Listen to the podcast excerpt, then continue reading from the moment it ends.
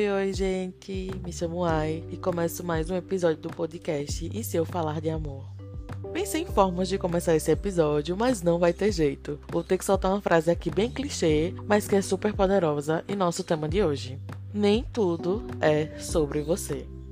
Isso mesmo. Nem eu, nem você, nós não somos tão importantes assim.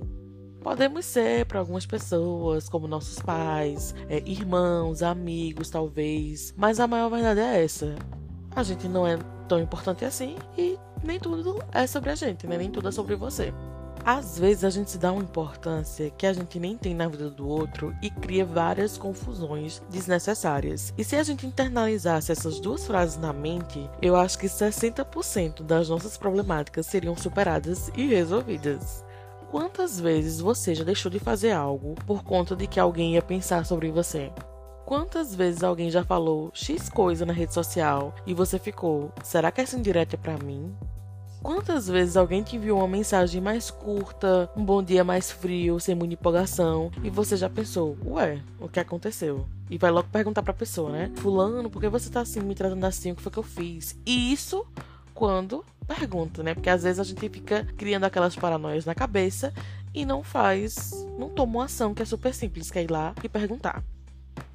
E assim, essa última eu já fiz muito, eu inclusive escrevi pensando muito em mim, porque a minha ansiedade, ela já criava várias teorias. E eu já perguntava logo pra pessoa, porque eu sou assim, eu enfrento justamente porque não deixo pensamentos ansiosos me dominarem, né? Técnicas aí de TCC. Que a minha psicóloga, né, foi falando para mim fazer essas coisinhas, pequenas coisinhas que vão deixando com que a ansiedade dela não me domine. E pasmem, todas as vezes as respostas era mais sobre a vida da pessoa, tipo, o fato dela não estar bem, estar passando por questões sobre ela, né? Tipo, ah, tô chateado por uma questão do meu trabalho, é, da minha faculdade, ou algo que aconteceu na minha família, e não tinha nada a ver comigo, ou com a nossa relação, seja ela amorosa ou de amizade. E aí eu comecei a questionar na terapia justamente porque eu tava me dando essa importância toda, sabe? E percebi que no meu caso, porque cada pessoa tem o seu caso, né? Mas no meu caso, 60% da minha ansiedade ela vinha desse lugar, dessa síndrome do protagonista.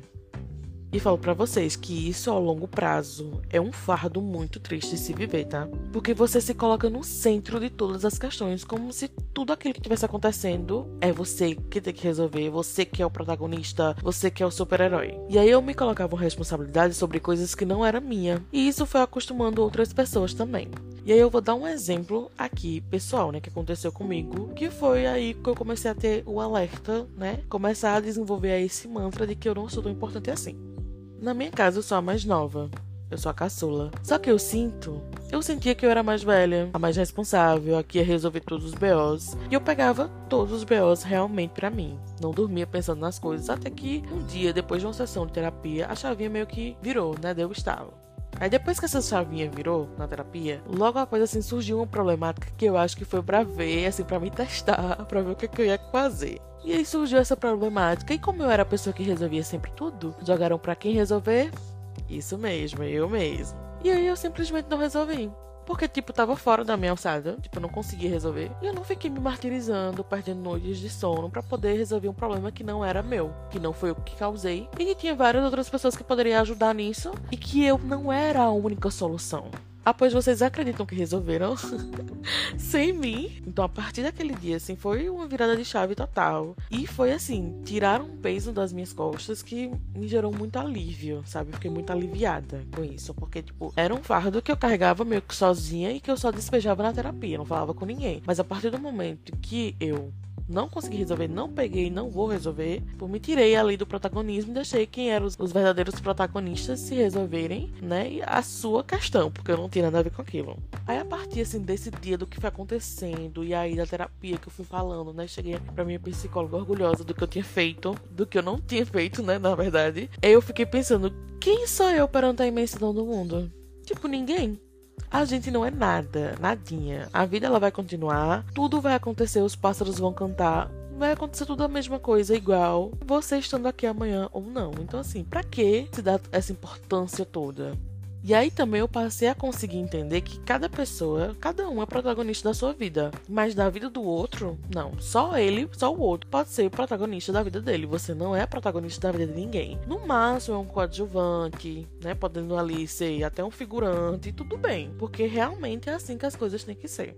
E a gente também perde muito tempo sendo negativo. Quando algo não dá certo para tu, tu já pensa logo que tá vivenciando um karma, que tudo para você é mais difícil, que o mundo inteiro tá contra você, sendo que não, minha gente, o mundo inteiro nem liga pra gente. Tipo, o mundo inteiro nem sabe da nossa existência. Talvez só não seja ainda o teu momento de vivenciar certas coisas, mas uma hora será, uma hora vai chegar para você. Agora, se você desistir, é que nada vai vir mesmo. E sabe uma coisa que eu acho muito interessante? É, é aquele papo. Quando eu tava né, desenvolvendo aqui os tópicos do que eu ia falar, eu lembrei muito aquele papo que quando a gente, alguém vai justificar um fórum na outra pessoa, que fala assim, não é sobre você, é sobre mim. E aí todo mundo acha isso um papinho, né, de zero responsabilidade afetiva, que arrumou uma desculpa. Porém, minha gente, eu acho isso muito válido, sabia? E eu acho que a pessoa tá falando realmente a verdade. Sabe por quê? Porque realmente é sobre a pessoa. Sobre ela não querer se relacionar com você, porque talvez na relação de vocês falte coisas que ela acha importante. E isso é interessante porque é uma pessoa que sabe o que quer e o que não quer.